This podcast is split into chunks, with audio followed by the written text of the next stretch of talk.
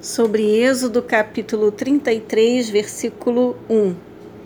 E Yahvé orientou Moisés: Vai, sobe deste lugar, tu e o povo que tiraste do Egito, e ide para a terra que prometi com juramento a Abraão, Isaque e Jacó, afirmando: Eu a darei à tua descendência.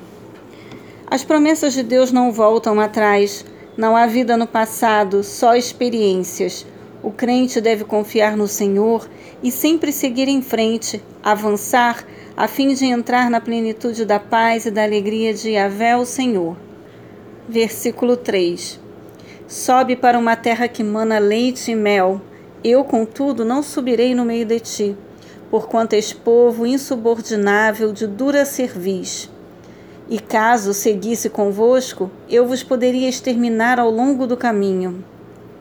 A presença pessoal de Yahvé, antes assegurada ao seu povo, agora é temporariamente retirada por causa do pecado.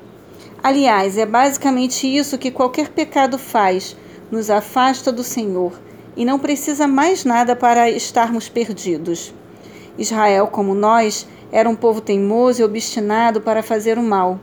Contudo, vemos no anjo claramente a presença de Jesus Cristo, que nos reconciliou com Deus, aplacando sua ira contra um povo dominado pelo maligno. Efésios 2, do versículo 14 ao 22.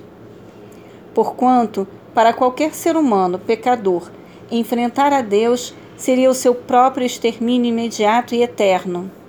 Por isso, Yahvé a si mesmo manifestou-se por meio de seu Filho, o Cristo, Messias, a expressão exata do seu ser, que se nos ofereceu como irmão mais velho e mestre para sempre.